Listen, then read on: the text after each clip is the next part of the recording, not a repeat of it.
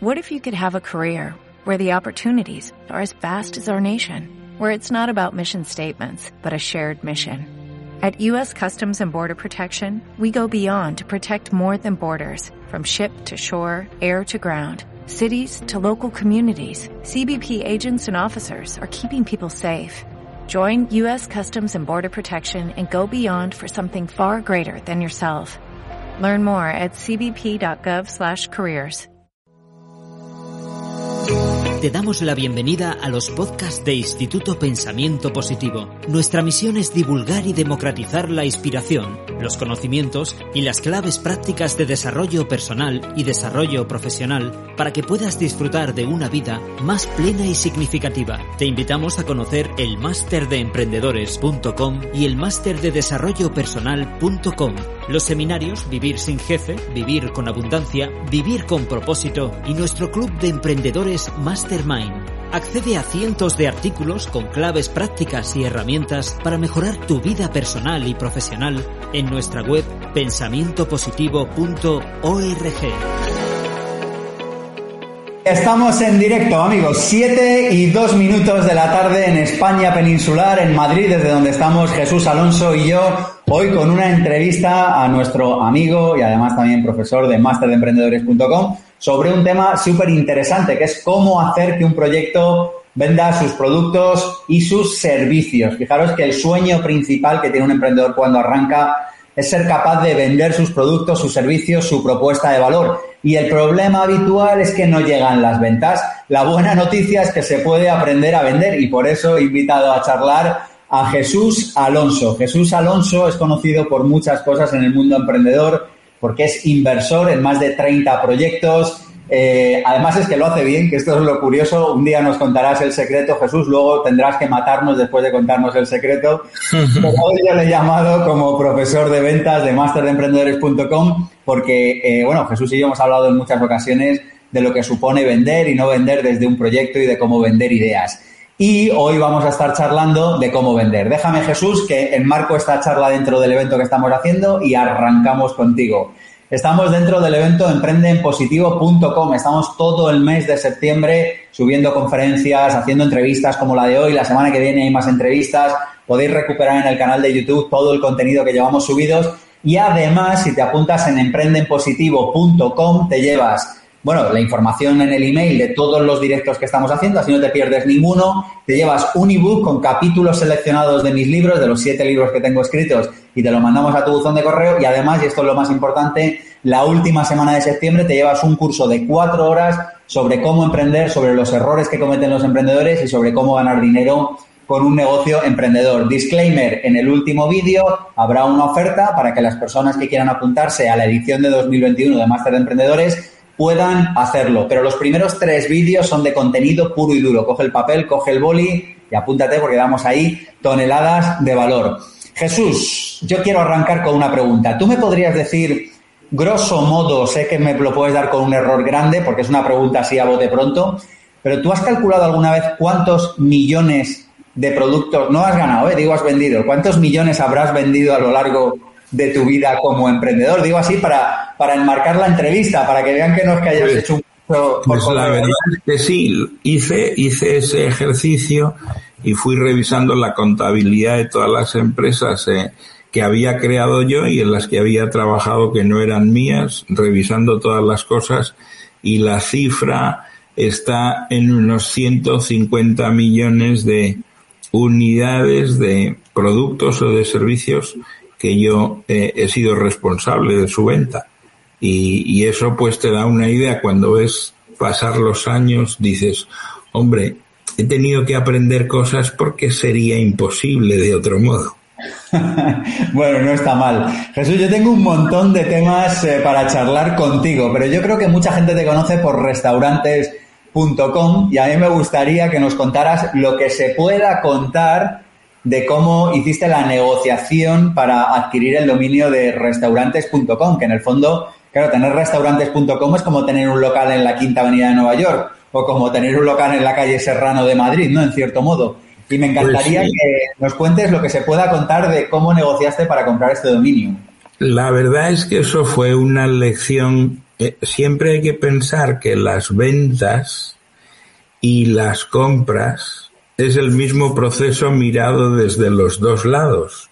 Entonces, en un momento determinado yo pensé que quería construir una empresa que aprovechara una tendencia subyacente que yo veía de una imprescindible digitalización del, del sector de hostelería y restauración y me encontré una página web que se llamaba restaurantes.com y decían que la vendían. Y yo dije, bueno, pues voy a contactar con ellos.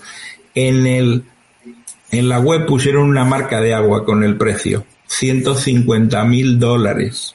El propietario de ese dominio y de esa web lo vendía por 150 mil dólares. Hablamos por teléfono y yo lo que hice fue hablar poco y dejar que hablara él y hacer profundos y largos silencios. Entonces me di cuenta en el proceso de los errores que habían cometido del otro lado y cómo eso era una ventaja para conseguir mi, mi objetivo. El primer error es que publicó el precio. ¿Cómo vas a decir tú que vendes un activo o un bien por una cantidad cierta si no sabes cuánto estaría dispuesto a pagar el mercado por ello. Entonces, decir, pues vendo esto por 150 mil dólares, te impide venderlo por un millón y medio que estaría dispuesto a pagar un jeque árabe apasionado por la gastronomía que viviera en Nueva York. Entonces yo siempre digo, oye, no, no, no te limites en un proceso de compra o de venta, no te limites. Eh. Eso fue un error. Cuando yo hablé con él en varias conversaciones, él me comentó que había gente que le llamaba y le hacía ofertas donde le decía que le compraría el dominio por 75 mil dólares. Es decir, que él lo vendía por 150 mil y recibía ofertas para comprárselo por la mitad. Y él lo que hacía es colgarles el teléfono. Con un silencio después de eso, yo rápidamente entendí que él estaba dispuesto a venderlo por menos de 150 mil, pero siempre por más de 75 mil. Y entonces hicimos una negociación y llegamos a un acuerdo muy satisfactorio para mí. Yo creo que eso es un aprendizaje de la importancia que tiene no limitarte cuando haces una negociación en una compra-venta y escuchar más y hablar menos. O sea que el primer aprendizaje cuando queremos vender algo es aprender a estar bien calladitos, ¿correcto? Sí, porque eso va a generar en el otro una tensión que no va a poder soportar. Y entonces va a hablar normalmente más de la cuenta. Va a darte información. Pero fíjate Jesús que parece que un vendedor es una persona que habla más que una persona que escucha, ¿correcto? O sea, en el imaginario colectivo parece que un vendedor es un ser humano que va allí y cuenta las cosas que lleva en la cartera, ¿no? Claro, eh, si te das cuenta, para vender más hay que escuchar más y hablar menos, porque tú tienes una idea preconcebida, pero si escuchas al la persona a la que vas a vender y averiguas cuáles son sus verdaderas necesidades, entonces tienes la capacidad de satisfacer sus deseos con mayor precisión, porque has aprendido qué es lo que le importa, a qué otorga valor. bueno, pues es justo lo contrario que es empezar a hablar como un papagayo y eh, hacer tu carta de venta y empezar a contarle todas las bondades de carrerilla de eso que se convierte en un ruido de fondo y el, el cliente no, no valora ni aprecia eso. Jesús, hay una pregunta que yo sé que tú y yo compartimos, que es una pregunta muy valiosa, que es la pregunta cuando un cliente te dice, ¿no? Que en último término probablemente es la palabra que más vamos a escuchar como emprendedores, eh, no, no me interesa, no te lo quiero comprar, ven otro día, etcétera. Hay una pregunta que tú formulas cuando te dicen que no y que me gustaría no solo que compartieras, sino que explicaras. Porque yo, eh, bueno, igual que tú, dando clase, con, con bueno, tú haces mentorías, eh, eres profesor también de emprendedores, tal, profe en el máster, por supuesto. Y, yo sé que muchas veces cuando a la gente le dicen que no, como que se viene abajo, ah, disculpe, no quería molestar, pum, y se van. Y yo sé que tú tienes una pregunta que puede hacer que se incrementen las ventas. Explícanosla, Jesús.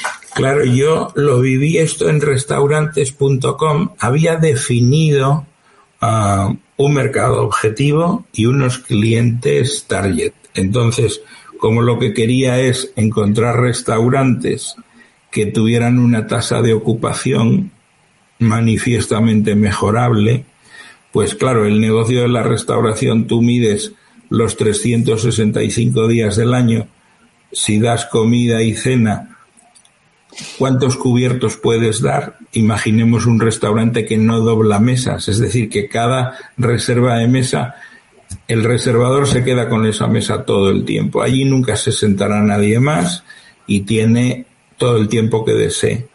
Si esto es así el restaurante tiene capacidad para dar 50 cubiertos, pues si vendiera todos los días reservas para llenar esas mesas y dar esos 50 comensales y en la cena también, pues estaría ocupando el 100% de su inventario.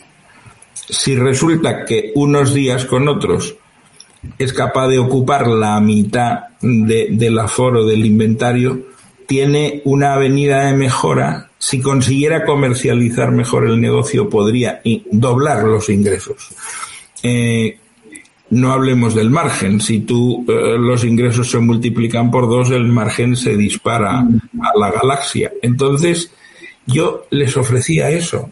Voy a llenar tu restaurante en las mesas que tienes vacías, te voy a traer clientes y me pagarás dos euros por comensal. Ese discurso ah, podía no encajar con restaurantes que tuvieran un ticket medio por, por persona que fuera ah, bajito y entonces dos euros por comensal de comisión les pudiera parecer excesivo. Ah, yo había segmentado para dirigirme a restaurantes de un ticket medio donde esto no fuera un problema, pero aún así lo era en algunos casos. Y de otro modo, oye, pues si, si tú eres un restaurante que tienes muchísimo éxito, lo que yo te ofrezco, que es incrementar el número de, cubiertos, de mesas, pues claro, a mí me decían, es que el problema que tú planteas, yo no lo tengo, es decir, yo tengo el restaurante lleno al 100%, y si tuviera dos restaurantes llenaría dos. Se quedan en la calle muchos clientes a los que no puedo atender. Si tú te dicen que no y no preguntas las razones del no, estás dejando de ganar una fortuna, porque la inteligencia colectiva de todos los clientes, uno a uno, dándote las razones de su no, puede ser una mina de oro entonces yo, claro, pues iba aprendiendo tomando nota de eso. Y en un momento dado me di cuenta que había un, una tipología de cliente para el que mi producto o servicio no servía. Los clientes que iban bien y que siempre estaban llenos y que no necesitaban reservas de mesa. Entonces, a esos como a los demás que me decían que no les preguntaba qué podría hacer yo por ti? ¿Qué problema tienes que si yo te hubiera traído la solución me pagarías por ello? Y bueno. varias, varios clientes me lo, me lo formularon con precisión, ¿no? Me dijeron, hombre, como nosotros siempre estamos llenos, y esto es una locura de gente que nos reserva mesa, que nos llaman por teléfono, lo llevamos todo manualmente, no estamos digitalizados y anotamos las reservas con boli en un libro de reservas de papel que nos regalan nuestros proveedores. Pues normalmente en todos los restaurantes se veía eso. Marqués de Riscal, Marqués de Freysenet. Cada día van anotando ahí. Cuando llega el día 31 de diciembre lo meten en el fuego. Y, y ese es el, el CRM de restaurantes analógicos. Entonces me dijeron algunos, si tú pudieras digitalizar esto y darnos una herramienta que pudiéramos gestionar las reservas online y tuviéramos todos los datos y no fuera analógico, eso sería una cosa estupenda para nosotros. Y yo les preguntaba, ¿y eso que tanto necesitas? ¿Cuánto pagarías por ello? Entonces, a lo mejor se quedaban dudando, pues algunos les decía, oye, ¿a ti te parecería sensato pagar un euro al día por este servicio? Se hace el software, tú lo tienes, te cuesta 30 euros al mes. Todo el mundo me decía, eso es una maravilla, yo, yo me haría cliente de esa solución. Al decirte que 30 euros al mes era un buen precio y preguntar a otros por funcionalidades avanzadas, ya veías claro que el mercado estaría dispuesto a comprar una solución básica por 30 euros al mes, una solución más avanzada por 60 y habría una parte del mercado que por una solución compleja y profunda pagaría 90 euros al mes. Eso es un negocio de software, software as a service complementario con facturar dos euros por comensal a los que lo necesitaran. Entonces, de esa escucha activa, de ese preguntar cuál es tu dolor, cuál es tu pain, ellos me hicieron la segunda línea de negocio de la empresa. Nosotros la teníamos en el roadmap y, y queríamos hacerlo, estaba contemplado. Pero los clientes nos lo empezaron a demandar y programamos eso. Y yo dije, oye, si yo tengo mil clientes de 30, 60, 90 euros y en media hago mil clientes que me paguen 60 euros al mes, yo hago una fortuna cada año. Jesús, llevamos varios... Se trasladar a todos los mercados. Llevamos varios aprendizajes, llevamos la importancia de estarse callado, llevamos la importancia de preguntar por qué no te han comprado y qué te hubieran comprado. Pero me gustaría seguir avanzando con tips claros y con tips concretos para emprendedores. Y hay otra cosa que yo sé que tú has hecho muy bien, que es dirigir equipos de ventas o contratar equipos de ventas. Y ahora me gustaría, Jesús, que en vez de irnos a altas esferas, bajáramos a pequeños emprendedores y esta persona que tiene un negocio, una startup, un despacho de abogados, una panadería, que es coach, que, que tiene, no sé, un gabinete de psicología, qué sé yo, y quiere contratar su primer comercial o su primer equipo de comerciales, Dime tres cosas que podría tener en cuenta para contratar sus primeros comerciales, porque mucha gente de repente igual está saturada de trabajo o no se le da bien, tal, y dicen, venga, va, mi primer sueldo me contrata una persona que me ayude a vender. Dame tres tips concretos, prácticos, Jesús, para contratar tus primeros comerciales. Yo creo que el primer tip es que un vendedor o una vendedora, una persona comercial, tiene que tener necesidad de vender.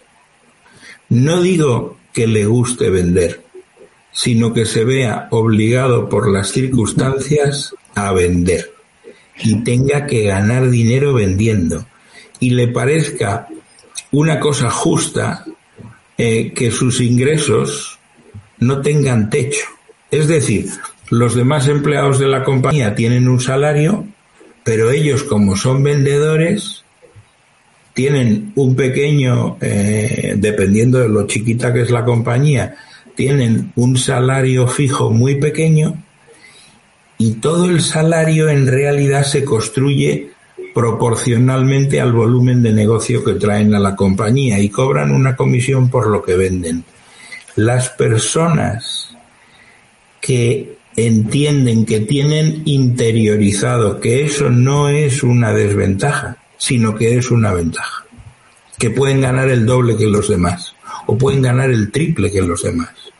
Y como se sienten profundamente uh, concienciados con eso, salen a la calle a ¿Y cómo les filtras, Jesús, para que sepas que cuando, porque claro, el que va a buscar el trabajo te va a decir obviamente que sí, que está convencido de esta idea y tal, pero bueno, luego igual no todo el mundo le parece una idea tan simpática. Yo hago una cosa que la gente se queda horrorizada. Les pido en la entrevista que se quiten los zapatos. Entonces hay reacciones variopintas. Si viene una persona a una entrevista de trabajo y trae unos zapatos nuevos, recién comprados en el corte inglés, Y eso me hace sospechar. Después miro el currículum, dónde estudiaste, cómo te identificas, cómo ha sido tu vida. Entonces, una persona perfecta, una persona número uno toda su vida, una persona que va impecablemente vestida, eh, tiene los zapatos nuevos y cuando miras en diagonal su historia profesional no ha habido fracaso, no ha habido sufrimiento, sino que ha sido jugar en primera división, pisar alfombra. Las personas que han vivido entre algodones no son las personas que necesitamos para vender. Necesitamos gente que ha fracasado. Gente que ha tenido problemas, la gente real que ha sufrido y se sobrepone a los problemas, al sufrimiento y a los vaivenes de la vida. Y cada vez que se cae, se levanta otra vez. Se ven las, las heridas de eso en la cara, pero la mirada es la mirada de la ilusión. Entonces, esas personas son vendedores o vendedoras de raza. Yo identifiqué un grupo específico con el que construí mi, red de vendedores en, en restaurantes.com. Como yo no tenía dinero para capital, para contratar eh, en el régimen general de la seguridad social una estructura de vendedores en plantilla, con su sueldo fijo, su sueldo variable y, y, todos los gastos de representación contemplados y un coche y kilometraje y un portátil para cada uno, yo dije, tengo que buscar una alternativa. Entonces, encontré la alternativa en seleccionar un perfil específico de vendedores, mayoritariamente mujeres, mujeres que tenían hijos, habían trabajado en el mundo comercial, se habían separado de la vida profesional para en los primeros años de tener a los niños, uno o varios niños, y sus parejas se habían ido a por tabaco y no habían regresado, quedándose ellas con la responsabilidad de los niños. Cuando tú ofreces una oportunidad profesional como, como autónomo a una persona que está buscándose la vida y tú le, le entregas un proyecto donde pueden ganar mucho dinero en función de su eh, capacidad de vender, esa gente eh, conecta contigo y con la empresa de una manera que no podrías hacer eh, seleccionando los mejores perfiles profesionales de chicos y chicas licenciados en escuelas de pues que hubieran hecho sus, sus estudios y hubieran con una especialización en ventas o marketing y les gustara la venta y hacen un posgrado y vienen a ti e, esa gente como no ha sufrido no están preparadas eh, para lo que es necesario. Entonces yo en ese perfil encontré personas increíbles con una eh, productividad bestial y que amaban los colores de la empresa y se ponían la camiseta de la empresa. Qué bueno, qué bueno, Jesús. Rebobino, mira, Jesús, estamos en este momento casi rozando las 800 personas concurrentes. Déjame que rebobine. Estamos con Jesús Alonso, eh, inversor, emprendedor, conocido porque ha sido fundador de restaurantes.com, bellísima persona, la que tengo en alta estima, además es profesor de máster de emprendedores.com cosa por la que Jesús sabes que te estoy profundamente siempre agradecido. Estamos dentro del evento online emprendenpositivo.com. Si aún no has dejado el email, déjalo para que te informemos de todas las entrevistas que estamos haciendo todo el mes. Y Jesús, a los que os acabáis de incorporar, nos ha compartido un montón de ideas, nos ha estado explicando la importancia de estarse calladito cuando se compra o cuando se vende, nos ha estado explicando la importancia de la pregunta de, oye, ¿por qué no me has comprado y qué me hubieras comprado? Nos ha estado hablando de cómo seleccionar equipos comerciales, de cómo seleccionar a personas que nos ayuden a vender en nuestra empresa. Y yo te tiro otro tema sobre la mesa, Jesús, para seguir charlando hoy sobre ventas. Estamos hablando con Jesús Alonso sobre cómo hacer que un proyecto emprendedor venda sus productos o servicios.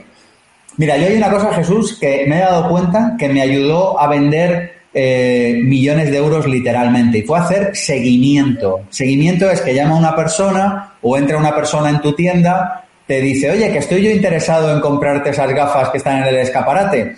Y entonces igual no las compra, pero si tú le haces seguimiento y le llamas al día siguiente y le preguntas por qué no las compró, o le preguntas si le puedes mandar un descuento, o en cada empresa lo que sea, yo me di cuenta que eso eh, ayudaba a, facturar muchísimo dinero. Me gustaría conocer tu experiencia con el tema del seguimiento o como carajo sea que tú lo llames, pero con el tema de, ver si la persona realmente está interesada en comprar o no lo está. Yo creo que es em, probablemente en algunos sectores es como el 30% de las ventas. Es decir, tú vas a vender 70 porque no haces seguimiento, pero si hicieras seguimiento venderías 100. Te estás dejando un 30% de la facturación ahí. El seguimiento tiene que ser eh, sistemático. Yo he hecho seguimiento de ventas con fichas de cartón, anotando en cada ficha de cada cliente todas las cositas con letra pequeña.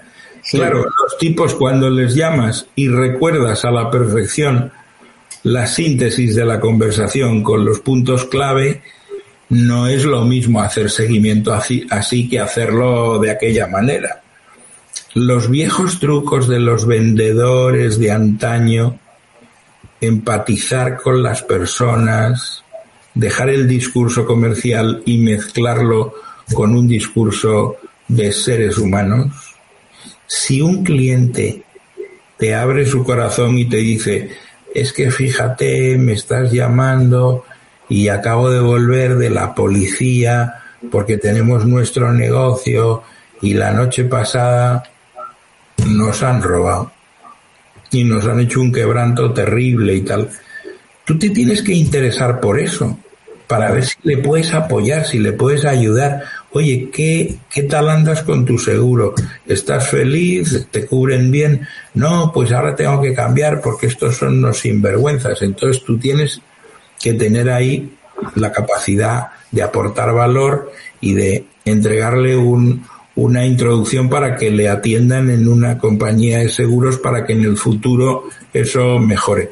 Anotar todo eso bien. Ahora es importantísimo usar un CRM y, tener una gestión eh, informatizada de todos los intentos de venta que hacemos y de la ficha de seguimiento donde está todo anotado para que sea eh, tu ordenador y tu programa de CRM que te vaya recordando a quién tienes que hacer seguimiento y por qué y qué le tienes que decir entonces, que el funnel de ventas esté muy estructurado para saber cuáles son las palancas que tienes que montar y tienes que tocar en cada momento.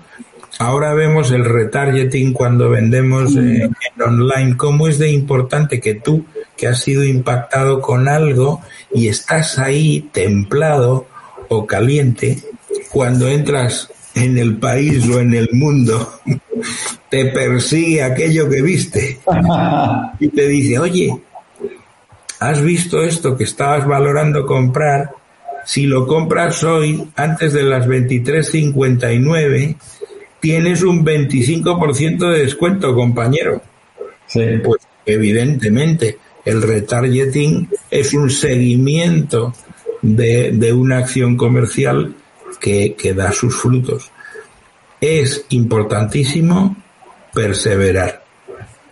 Hmm. No podemos aceptar eh, el no sin un segundo intento de venta. No podemos aceptar el no de, de, un segundo intento de venta sin hacer un tercero. Hay que llegar hasta la cifra mágica de intentar vender al cliente cinco veces hay que interpretar bien si el cliente no es el buyer persona que buscábamos y no tiene sentido. Hmm. Si tú vendes que quieres incrementar la ocupación del restaurante y él te dice que su restaurante está ocupado al 100%, no puedes ser estúpido y, y perseverar en una venta imposible. Pero cuando no hay razones que sustenten el no, hay que cambiar los argumentos cada vez para que el comprador potencial perciba que esa llamada no es un vendedor pesado que le está contando lo mismo como un lorito de repetición. Tienes que cambiar los argumentos. Esto nos lleva al siguiente tema que te iba a sacar y a poner sobre la mesa, porque fíjate que estamos viendo como las, las claves prácticas para vender, ¿no? El tema de, oye, ¿qué, cómo negociamos? ¿Qué hacemos cuando nos dicen que no? ¿Cómo contratamos equipo? El seguimiento. Pero fíjate que has mencionado un tema que es muy interesante, que es el tema de la objeción, porque cuando alguien te dice que no, claro, tú me dices, oye, hacemos hasta cinco seguimientos. Yo estoy de acuerdo con esa idea, Jesús, pero habrá que trabajarse la objeción. O sea, si tú me llamas a mí y me dices, Sergio, te ofrezco esto para, eh, para IPP, y yo te digo que no, pero si tú me lo vuelves a ofrecer y te vuelvo a decir que no, estamos como en una, en una ratonera, encerrados. Me gustaría que nos dieras alguna clave para emprendedores de cómo trabajar la objeción, entendiendo por objeción no, Jesús, no te lo compro porque es caro, no te lo compro porque es rojo y yo lo quiero blanco, o no te lo compro porque es grande y yo lo quiero pequeño, o no te lo compro porque lo quiero ya y tú me lo das dentro de un mes. Háblanos de las objeciones, Jesús, en tu experiencia. ¿Qué hacemos con las objeciones? O sea, yo creo que las, las objeciones son una fuente de mm, conocimiento de lo que quiere el mercado y también son un modelo de entender cómo es los escapes clásicos de los clientes que no están, no se sienten libres de decir la verdad. Hmm. Oye. La típica de no es caro, ¿no? Que, que, esta vale para casi cualquier cosa, ¿verdad? No te quiero comprar, o sea, y tampoco te quiero dar las razones de mi no, pero entonces te digo que es caro. Bueno, ya sé yo que esta no es una razón, o sea que probablemente no es una razón.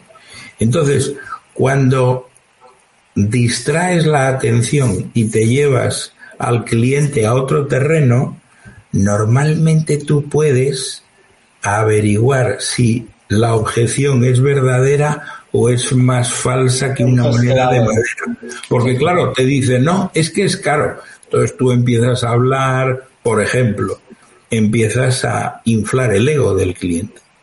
Pero vamos a ver, tu negocio es uno de los negocios líderes en la ciudad porque ha recibido premios por esto, por aquello. Yo quiero que me hables de cómo os va, de cómo son las cosas. Entonces, el cliente se inflama y empieza a decir cosas que son antagónicas a lo, tu producto es caro, como diciendo yo mm, no tengo dinero para pagar esto que me ofreces. Y entonces, si él te está diciendo de forma derivada de sus argumentos que le va de cine, que su empresa va de maravilla, entonces no es el problema de no tengo dinero, es caro, te digo que es caro porque no tengo dinero y por eso no te lo compro. No. Tu dinero tienes para comprármelo de sobra. Ahora yo tengo que averiguar por qué tú me dices a mí que esto es caro cuando resulta posibilidad que mi precio está en relación a los competidores eh, colocado perfectamente. O por el contrario, mi precio es el más alto del sector, pero tú no has entendido que yo vendo Mercedes, BMW, Audi, yo no vendo cochecillos. Entonces, si yo te estoy vendiendo un producto premium, el precio de mi producto premium es más alto que el precio de productos que no son comparables, que no juegan en la misma liga. Entonces, tienes que llevar a la mente del cliente a, comparar las ovejas churras con las churras y las merinas con las merinas y que no te que no te comparen bicicletas con coches. Jesús, llamadas comerciales, todo emprendedor, no sé si todo, pero la mayoría de los emprendedores en algún momento, desde luego yo fue mi vida durante muchísimos años, tienen que coger el teléfono y llamar a alguien y decir, oye, que me gustaría hablarte de esto, mira, no me conoces de nada. A mí me viene a la cabeza ahora, según hablo contigo, por ejemplo, cuando vendí eh, el manuscrito de mi primer libro, eh, en el que me pasé eh, como año y medio, dos años, llamando de manera enfermiza y casi obsesiva a editoriales hasta que lo compraron, ¿no? Entonces, hay un momento en el que hay que hacer una llamada comercial. Hola, no me conoces de nada, mi nombre es Sergio Fernández y tengo esta propuesta de valor para ti. Me gustaría saber qué nos puedes decir útil para emprendedores para afrontar esas llamadas. Esto les será útil sobre todo a las personas que hagan B2B, business to business, empresas para empresas, probablemente, ¿no? Pero me gustaría, no sé, ¿qué, qué nos puedes aportar, Jesús, para las personas que tengan que hacer llamadas comerciales? Yo creo que hay una ventaja que la gente no, eh, no le otorga la importancia que tiene y es el respeto uh, por la condición humana. Eh, el tono de nuestra voz puede ser un arma. Entonces, cuando tú llamas a una empresa, vas a hablar con distintas personas. La más importante no es la persona que te compra finalmente la más importante es la persona que toma tu llamada. La persona que descuelga el teléfono. Tú no puedes automáticamente cambiar el tono de tu voz y hablar con displicencia o con desdén, porque si haces eso, estás muerto y enterrado. Es decir, esa persona que coge el teléfono, que en la mayor parte de los casos son mujeres, Tú tienes que ser la persona más educada, más asertiva y más elegante, simpática. Tienes que estar convencido de que lo que haces es un bien. No tiene que ser una cosa forzada. Hmm. Y yo me imagino lo que tiene que ser vender basura. O sea, tú tienes un producto o un servicio que es una basura y tú lo sabes. Hombre, vender eso tiene que ser terrible. Yo he tenido la suerte en mi vida que he colaborado con empresas que no eran mías, que tenían unos productazos. O yo así lo creía. Aunque no sea verdad, si tú estás engañado y sales a vender. y sales autohipnotizado. Claro, dices, yo estoy vendiendo Coca-Cola Claro, pues vender Coca-Cola no es vender Mirinda. Mirinda es una cosa que muchos de los que nos escuchan ni conocerán. Había unas marcas competencia de Fanta, una se llamaba Mirinda y otra se llamaba CAS, K-A-S. Entonces, si tú eres un vendedor y tienes Fanta, pues estás vendiendo el producto líder del mercado. Es muy difícil vender las cosas no conocidas o que son peores. Entonces estás con la persona que te agarra el teléfono y tienes que ser asertivo, tienes que estar seguro y tienes que transmitir un mensaje muy potente y muy fácil de comprender para que esa persona cuando va a llevar tu esencia de tu mensaje a la persona siguiente que te tiene que atender le pueda decir algo que sea incontestable. Imagínate que la persona vende, oye, yo te puedo reducir los gastos, el coste de la energía eléctrica de la compañía en un 50%. Necesito hablar con el departamento de compras para contaros cómo vosotros, exactamente vuestra empresa, que me lo he estudiado previamente, os podemos hacer un proyecto y vais a reducir el coste de la energía a la mitad. Y claro, la chica te puede decir, pero eso no puede ser, ¿cómo voy a reducir yo el coste de la energía a la mitad? Y le dices, sí, porque ahora mismo hay unas subvenciones y ustedes en su empresa, en sus instalaciones, tienen tanta superficie de tejados que le podemos poner una instalación de energía solar y entonces la reducción del coste de lo que ustedes gastan de electricidad se puede reducir al 50%. Hay una subvención que nosotros le podemos gestionar, entonces ustedes pueden cambiar de proveedor de electricidad y firmar un contrato con nosotros y le ponemos energía solar. Pero necesito que me ayudes para hablar con la persona del departamento de compras. Hombre, tú le has dado a esa persona valor. Te has hecho copartícipe y entonces ya no eres, es el vendedor 7 millones 32 mil ocho que llama un pesado que me dice no sé qué que no he entendido nada. Yo, eh, en mi experiencia, por sumar a esta idea, Jesús, puedo decir que he hecho, hecho cientos de llamadas de, B2B eh, y puedo decir que siempre desde el principio utilicé la misma idea y era la persona que me cogía el teléfono, tratarla como si fuera la persona con la que quería hablar finalmente. Es decir, me decía, ¿qué quiere usted? Y yo le explicaba como si fuera la última persona final con la que yo quería hablar. Y tengo que decir que esta idea eh, bendita, que no sé ni de dónde se me ocurrió, me ha dado siempre excelentes resultados. Pero te quería pedir algún otro truco, porque claro, ya, vale, pasamos el, el primer filtro y llegamos al final. ¿Y ahora qué hacemos? Jesús, ya te dicen, vale, le paso con la señora Martínez. Genial. Te ponen a la señora Martínez al teléfono y ¿qué haces ahí, Jesús, para aprovechar esa llamada? Claro, tienes eh, que convencer. ¿Cómo se convence? Se convence con argumentos sólidos que son sencillos de entender. No se convence con circunloquios, no se convence con discursos periclitados o discursos que son artificiales. Se convence hablando eh, con sencillez, explicando tu propuesta de valor con ejemplos concretos y buscando ángulos complementarios. En el ejemplo que yo decía, oye, como vosotros tenéis enormes cantidades de almacenes con superficies bestiales, poniendo las eh, placas solares necesarias que os van a dar una subvención y no os va a costar el dinero, cambiando el proveedor de electricidad por este que yo os propongo, vas a amortizar tu instalación en cuatro años y a partir de ahí te va a costar la mitad de lo que te cuesta ahora la energía. Eh, me puedes preguntar lo que quieras, cuánto vamos a tardar en hacer eso, cómo de fácil es conseguir la subvención y tienes que dar datos.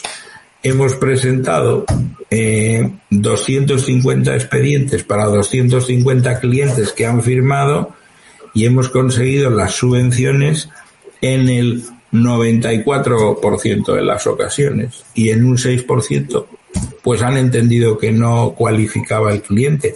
Nos curramos muy bien presentaros esto porque nosotros solo lo sacamos adelante si acertamos y entonces eh, estamos aquí para ayudar, para entregar valor.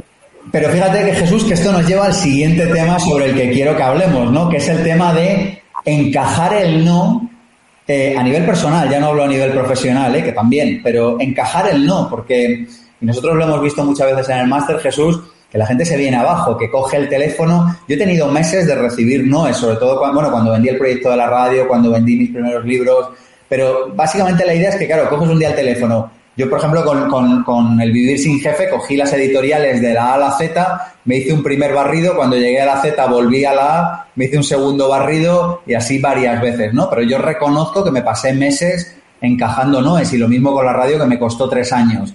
A mí, eh, yo, sinceramente no sé ni de dónde saqué fuerzas para recibir tanto no, pero me gustaría escuchar tu experiencia. Además, yo sé que tú has sido inversor eh, de varias decenas de proyectos, que además eh, típicamente van bien, que has acompañado a muchos emprendedores.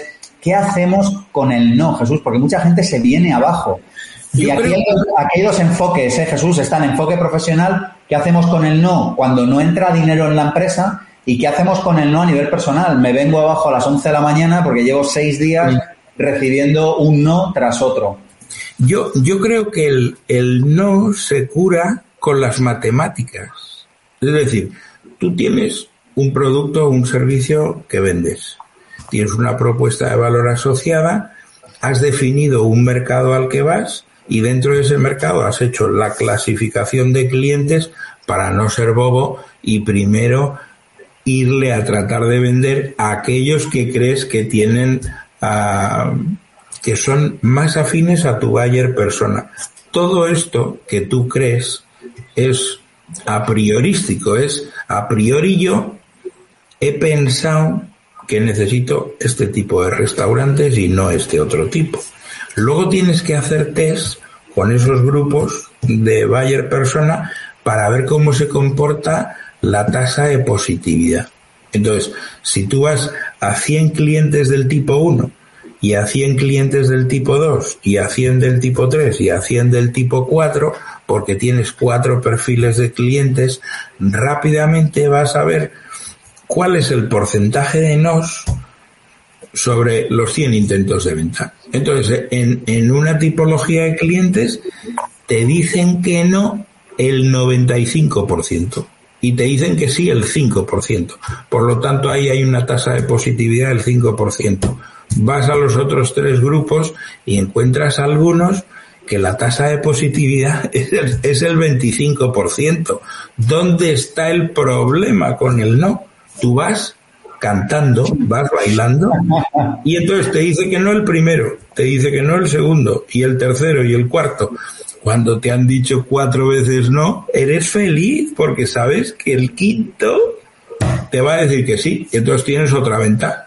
Cuando tienes otra venta y entonces mm, sigues intentando vender y te van diciendo que no, pues se repite la cosa. Si dos veces te dicen que sí, pues luego vas a tener un montón de nos. Y vas midiendo la tasa de positividad y al final, desde el punto de vista de negocio profesional, tú dices, bueno, pues en este mercado, de cada eh, 100 intentos de venta, consigo 25 ventas y colecciono 75 noes. Pero cada no, yo tengo ahí una Biblia de conocimiento, porque los tipos que me han dicho que no, piensan que porque me dicen que no, ya se pueden ir a su casa y yo les voy a dejar. Pero tú te pones en primer momento del saludo con el boli o con el portátil y le dices, dime a mí las razones de tu no, que yo las anoto, no te quiero robar tiempo. O sea, si me dices una razón principal del no o tienes tres, me dices tres, yo las anoto aquí, te doy las gracias por ser tan amable de haberme atendido y esto que me llevo con tu no es el alimento con el que yo vivo. El otro se queda ahí, pues dice, pues es que no te puedo comprar porque lo que tú me propones me lo han propuesto otros y tu precio es el triple que el de otros. El triple. Entonces ya puedes hacer el pino con las orejas que en esta empresa no vamos a pagar el triple por esto. Vamos a pagar, a lo mejor pagamos un poquito más, pero el triple no. Esa es una cosa que, se olvida, ¿no? ¿no? No te sientas mal por el no. Cada mercado tiene una tasa de positividad. Y luego tienes que ver si estás intentando vender neveras en el polo norte y no hacen falta. frío de cojones. Entonces, si tú estás vendiendo neveras en un lugar donde no se necesitan porque dejando los alimentos ahí ya están refrigerados, te lo tienes que hacer mirar. Entonces, cuando la tasa de positividad es cero patatero, algo falla. Estás intentando vender algo que tú no es un problema tuyo. Es que te has equivocado en el, en el mercado, en el producto, eh, en la manera de comunicarlo y tienes que revisar todo, claro. Muchas personas creen, Jesús, que vender les quita valor como seres humanos. Es decir, se piensan que ser, me lo invento, arquitecto y estar en un estudio es muy guay, que ser químico y estar en un laboratorio es fantástico, pero que esto de vender, hombre, algo mal te ha tenido que ir en la vida para estar tú vendiendo, ¿no? Por teléfono o para ser emprendedor, ¿no? Es como esa cosa como de, hombre, parecía, parecía buen chaval, pero ahí, ahí le tienes vendiendo, ¿no? Y esto, claro. que lo digo así de broma, esto está todavía en la sociedad. Hay mucha gente que le da vergüenza está. en la familia decir que vende y que es emprendedor y tal. No sé, ayúdanos a trabajar esta creencia, Jesús, que deja a tantas, a tantas personas, y tú lo ves igual que yo, como profe que eres de emprendedores y también en el máster de emprendedores, que deja a tantas personas fuera del juego de la vida, porque, porque, porque muchas personas tendrán que emprender para sacar su sueño adelante y para ello tendrán que vender. ¿Qué hacemos con esto, Jesús? A ver. Yo creo que hay que entender que es que vender es inevitable. O sea, el concepto de no me gusta vender o sentirme vendedor, no lo tengo yo eso interiorizado como que sea una buena praxis vital. O sea, yo tengo que hacer otras cosas, pero vender no. En realidad, vendemos todos desde que nacemos hasta llegar a la muerte. La vida es un proceso continuo de venta. Los niños son unos vendedores implacables. Hacen cosas, usan recursos para conseguir vender lo que quieren a los padres y vaya que lo hacen bien. Entonces, nosotros no podemos ver la venta como algo pernicioso o algo oscuro. Vender de forma honesta y honrada es aportar valor. Entonces lo tienes que ver como un bien, no como un mal.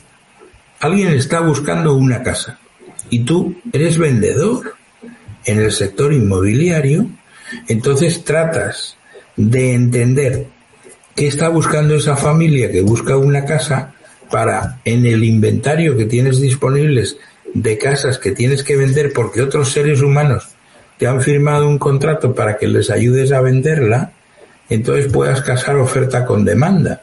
Entonces, una familia necesita de vender su casa. Tú estás ahí de bridge, de puente y haces, encuentras al comprador ideal que cuando ve la casa se derrite por las esquinas. Dice, madre mía, esta es la casa de mis sueños, pero claro, como tiene este precio, yo solo podría llegar, si consiguiera yo bajar el precio de la casa en 20.000 euros, entonces sería ya la leche. Tú estás allí y vas al vendedor, dices, oye, tenemos la operación hecha, tenéis que bajar 20.000 euros y lo hacemos. Y entonces ocurre que haces esa venta. ¿Qué has hecho ahí? Tú has hecho el bien. Había gente que quería comprar y había gente que quería vender el que quería comprar ha comprado y es feliz, el que quería vender ha vendido y es feliz, y tú estás en medio y te llevas un 3, un 4 o hasta un 5% de comisión, como pasa con algunas inmobiliarias. Entonces dice, eres, eres una mala persona, eres, eres un demonio. No, lo que has hecho es tu trabajo y tu trabajo en este caso ha sido casar oferta con demanda y hacer que dos seres humanos sean felices. Cuando, cuando la venta es honesta, tú estás haciendo feliz a la persona que compra porque compra un producto o un servicio a un precio que le parece justo y está feliz. Y tú has hecho esa venta. Jesús, déjame que avise a las personas que nos están escuchando que es momento de abrir la ventanilla, de ponerse el cinturón de seguridad y de poner el, asiento en posición vertical porque empezamos a hacer el aterrizaje de esta entrevista, pero que nadie se vaya, que todavía queda un montón de contenido. Te voy a proponer un juego, Jesús, para estos últimos cinco minutos de charla, pero antes déjame que recuerde, estamos más de mil personas ahora mismo concurrentes escuchando este directo, déjame que recuerde que Jesús Alonso, Jesús Alonso Gallo, es eh, profesor del máster de emprendedores, por eso estoy aquí, pero sobre todo es inversor, es emprendedor, es muy conocido porque montó restaurantes.com, es una bellísima persona y además una de las personas que revienta los webinarios del máster. Jesús, me los dejas a todos los alumnos siempre con la cabeza eh, dada la vuelta cuando eh, charlas con ellos, como ya sabes. Y te voy a proponer un juego, bueno, perdona, que se me olvida, estamos toda la semana, todo el mes de septiembre en el evento emprendenpositivo.com. Si aún no te has apuntado, deja tu email y te informamos de todas las entrevistas que estamos haciendo con profes del máster. Te vamos a regalar un ebook, eh, un libro en formato PDF con una selección de los capítulos, de, mis mejores capítulos de, de, mis libros. Y te vamos a regalar un curso de cuatro horas. El último de los cuatro vídeos tiene publicidad, pero los tres primeros son contenido puro para emprendedores. Dicho esto, Jesús, que tenía que decirlo, que si no me tiran de la oreja, eh, te voy a proponer un juego. Te voy a decir frases que he escuchado en el máster de emprendedores en tu asignatura de venta o cuando la doy yo en mi asignatura de venta, pero te voy a pedir que me respondas rápidamente, ¿vale? Entonces yo te digo, lo que hemos, lo que, o sea, el juego se llama Escuchado en las aulas del máster de emprendedores, ¿vale? Y tú le respondes a la persona, te voy a pedir en 30 segundos, un minuto como mucho, ¿vale? Yo he escuchado Vender es difícil y por eso creo que no voy a emprender. Escuchado en un pasillo del máster de emprendedores. Claro, yo la respuesta a eso es eh, emprender es vender. Entonces, si tú consideras que no puedes vender por la idea limitante que tengas, de que es difícil, tal, no puedes emprender, porque emprender en esencia es vender.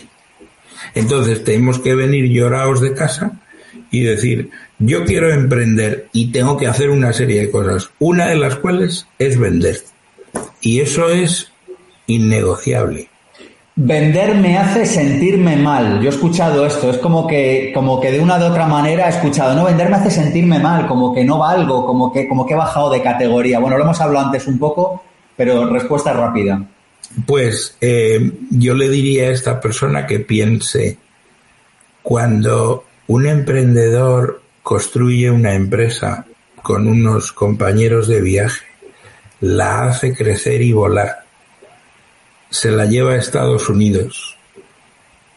Y como ha pasado recientemente, unas personas españolas en Valencia crean una empresa que se llama Flywire y la sacan a cotizar al Nasdaq, al mercado bursátil más exigente del planeta. Y la compañía se convierte en un activo que vale miles de millones. Eso que ha hecho ese emprendedor desde Valencia es vender. Lo que ha construido don Amancio Ortega en el planeta Tierra sin ir a la universidad nunca es vender. Porque básicamente, ¿qué es el grupo Inditex? Un emprendedor que tiene una capacidad única para interpretar las tendencias de la moda y fabricarlas a un precio affordable, como dicen en Estados Unidos, para cientos de millones de personas. El resultado de eso es Amancio Ortega es uno de los tipos más ricos del planeta. ¿Qué ha hecho él? Vender. Personas que me han dicho, al final Sergio, no me líes, o al final Jesús, no me líes, Vender es cuestión de suerte. Claro, pues.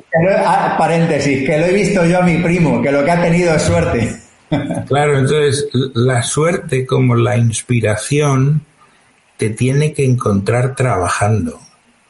Entonces, si tú intentas vender a 10 horas al día, vendes mucho más que si intentas vender, dedicarle a la actividad comercial una hora al día. Es un tema de foco, de foco, de entrenamiento y de sentir dentro de ti eh, que estás haciendo lo correcto. Si tú crees que vender es cuestión de suerte, pues lo que no estás haciendo es ah, entender la venta como como una actividad intelectual ordenada. Vender es trabajar, no, no es cuestión de suerte.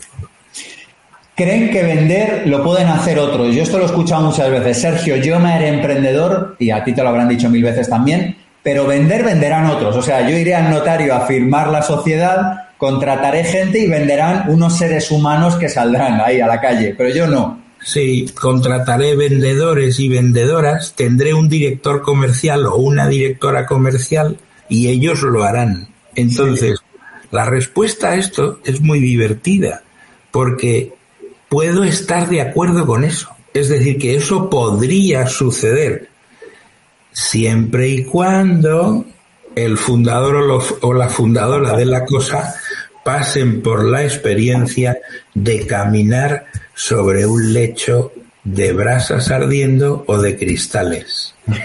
Ellos tienen que vender, tienen que la empresa que han creado interiorizarla, el producto o el servicio que van a vender, tienen que ir a los clientes, tienen que sentir esa llamada de la selva, hacer las ventas, firmar los contratos, experimentar eso y que el espíritu de la venta les posea. Cuando ya lo tienen dentro, después ya pueden contaminar al siguiente. Claro, por imposición de manos, contratan vendedores, les explican cómo es, le hacen imposición, yo te nombro a ti vendedor. Y entonces explicándoselo, claro, tú cogen la espada, la espada medieval y se la pasan así y le dicen, por medio de este acto te nombro vendedor real. Vendedor entonces, con esto y con la formación que te damos, ya sales a vender como un demonio. Entonces, tiene que ser que primero el emprendedor, la emprendedora, ha hecho el proceso. Personas, dos últimas, Jesús, personas que creen que vender es engañar. Yo he escuchado en clase, y probablemente tú lo hayas escuchado también en tus sesiones del máster, alguna persona, algún despistado por ahí, que dice, mira Sergio, al final para vender en algún momento hay que engañar, en algún momento hay que, hay que apurar la verdad al límite de la verdad o la mentira. No sé qué tienes que decirle a estas personas. Yo creo que eso existe.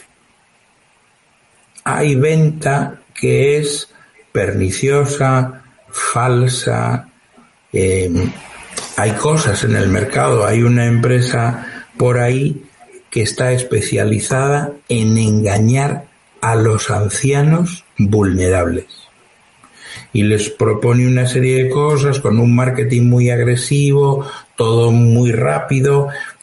Ellos no pueden decodificar lo que les están diciendo, firman esa compra y se están suscribiendo a pagos futuros y eso eh, el ministro de Consumo debería tomar cartas en el asunto porque es una barbaridad. Es decir, siempre ha existido eso y existirá.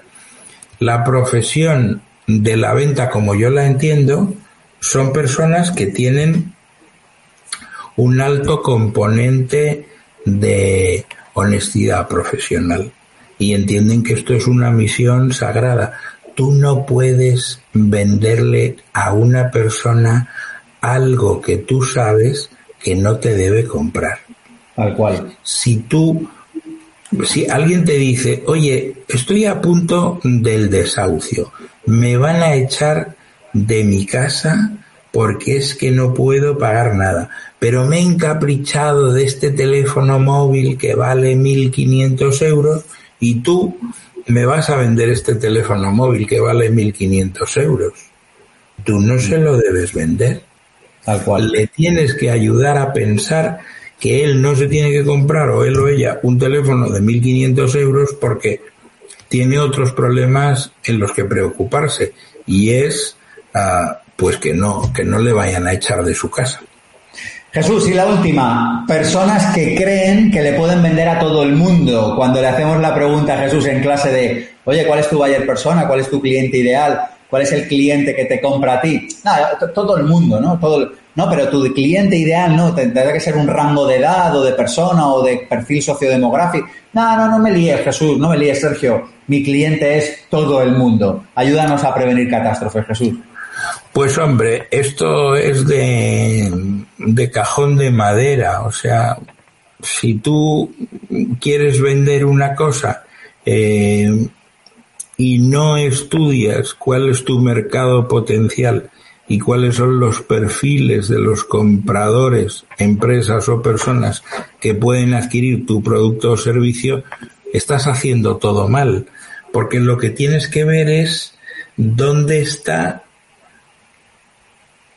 el solomillo de tus clientes potenciales. O sea, tienes que ir donde están como en el mar. No puedes ir a buscar los clientes de uno en uno, pececito por pececito. Tienes que buscar bancos de peces que tienen millones de peces para dirigirte ahí. Entonces pensar que todo el mundo es susceptible de comprar lo que tú tienes entre manos, pues no es verdad. ¿Cuándo es verdad? En ocasiones concretas, que tú tienes una visión y dices esto, al final del camino el planeta Tierra entero lo va a comprar. Y por los lados te das cuenta que no es el planeta Tierra entero. WhatsApp. Oye, todo el mundo va a usar mensajería en el móvil. Ya nadie mandará SMS. Pues ocurre que se siguen usando SMS para ciertas cosas y que no el 100% de los propietarios de móviles pueden usar WhatsApp. La inmensísima mayoría sí, pero una parte no. Hasta las cosas más generales tienen sus límites. Jesús, y ahora y con esto cerramos, te propongo otro juego. Imagínate que te llamo mañana y te digo, Jesús, tu clase de 10 horas de masterdeemprendedores.com la tengo que reducir a un minuto, que es que se nos ha quedado, se nos ha quedado muy larga tu clase. ¿Me podrías resumir tu clase en un minuto? Y si yo te pidiera una clase de un minuto de comercial y ventas, ¿qué le dirías a nuestros emprendedores? Y el tiempo empieza ahora mismo. Vender es convencer. Y convencer es vencer con la palabra. Lo que tenemos que hacer es contar las verdades de nuestro producto o servicio, por qué es interesante para nuestro cliente, estudiar muy bien cuáles son las aportaciones de valor y presentar un precio atractivo a, lo que estamos ofreciendo. Si tenemos seguridad en lo que hacemos y expresamos con claridad eh, la propuesta de valor y el precio, siempre vamos a encontrar clientes eh, preparados para comprar. Tenemos que tener un sistema y vender es un sistema. Pues lo has clavado, Jesús, literalmente un minuto. No te preocupes que no te pediré que resumas la clase en un minuto. Jesús, hay un montón de buenos comentarios. Me están diciendo además por chat privado que hay gente que nos está escribiendo al email que le ha gustado mucho la entrevista. Te lo agradezco. ¿Dónde te encuentran y cómo puede ser útil a los más de mil, casi cien emprendedores que están ahora mismo en directo en este momento? Pues lo más interesante y lo más rápido es buscar Jesús Alonso Gallo con dos L's en LinkedIn y pedirme conectar. Todo el mundo que tenga LinkedIn, ese es el camino más sencillo. Las personas que me quieren escribir a mí, mi correo electrónico es jesús.alonso.gallo con dos L's arroba gmail.com. Y para que yo no me vuelva loco, en el asunto tienen que poner las palabras mágicas.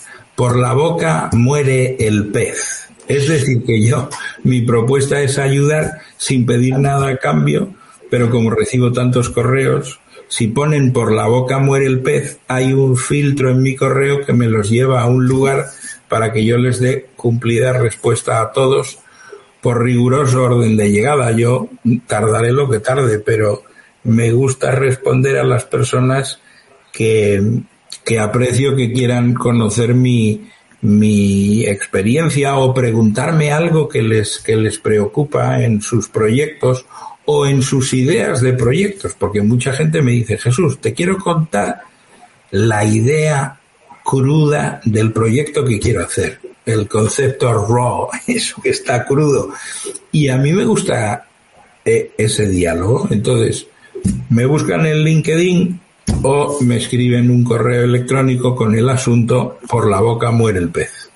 Jesús, mil gracias, gracias de corazón por dedicarme este ratito, por dedicárselo a la tribu de Máster de Emprendedores, en este caso de la comunidad de Emprenden Positivo. Hay como treinta y pico mil personas ahora mismo apuntadas a esto, o sea que a lo largo de mañana o pasado irán viendo todas estas personas esta entrevista. Creo que hemos aportado claves. Jesús, mil gracias, me lo he pasado bien, he aprendido mucho, como siempre que te escucho, y muchísimas gracias, Jesús. Gracias a ti. Chao, chao. Y todos los que estáis por aquí todavía, si no estás apuntado en emprendenpositivo.com, te invito a que te apuntes. Vamos a subir un total de cuatro o cinco entrevistas. Vamos a hacer cuatro o cinco conferencias mías también. Te vamos a mandar el PDF con una selección de capítulos de algunos de mis siete libros que tengo publicados, como sabes. Te vamos a regalar un curso de cuatro horas en el que vas a entender cuál es la oportunidad que se presenta ahora para emprender en la era digital donde vamos a trabajar los errores de los emprendedores. En el segundo vídeo, en el tercero, vamos a trabajar cómo ganar más dinero como emprendedor y en el cuarto vídeo vamos a hablar de las creencias que frenan a los emprendedores y al final del cuarto vídeo haré una oferta impresionante para las personas que queráis formar parte de la edición 2021, la única que abrimos en todo el año de Máster de. Abrimos nueva edición en octubre, así que si quieres estar con nosotros durante este año, un año entero trabajando en tu proyecto emprendedor, en tu sueño, como decimos nosotros, un máster para vivir con libertad, para vivir desde tu propósito y para obtener en el medio largo plazo buenos resultados económicos, pues quizá te interesa participar de masterdeemprendedores.com. Nos vemos la semana que viene en el próximo directo y mientras, pues puedes acceder al cuaderno de ejercicios, al libro PDF y a toda esta información que te comparto. Mil gracias. Si sabes de alguien que le pueda interesar esto y lo quieres compartir, pues te lo agradezco de antemano. Lo dicho, espero haberte sido útil. Chao, chao. Te damos la bienvenida a los podcasts de Instituto Pensamiento Positivo. Nuestra misión es divulgar y democratizar la inspiración, los conocimientos y las claves prácticas de desarrollo personal y desarrollo profesional para que puedas disfrutar de una vida más plena y significativa. Te invitamos a conocer el máster de emprendedores.com y el máster de desarrollo personal.com. Los seminarios Vivir sin jefe, Vivir con abundancia, Vivir con propósito y nuestro club de emprendedores Mastermind. Accede a cientos de artículos con claves prácticas y herramientas para mejorar tu vida personal y profesional en nuestra web pensamientopositivo.org.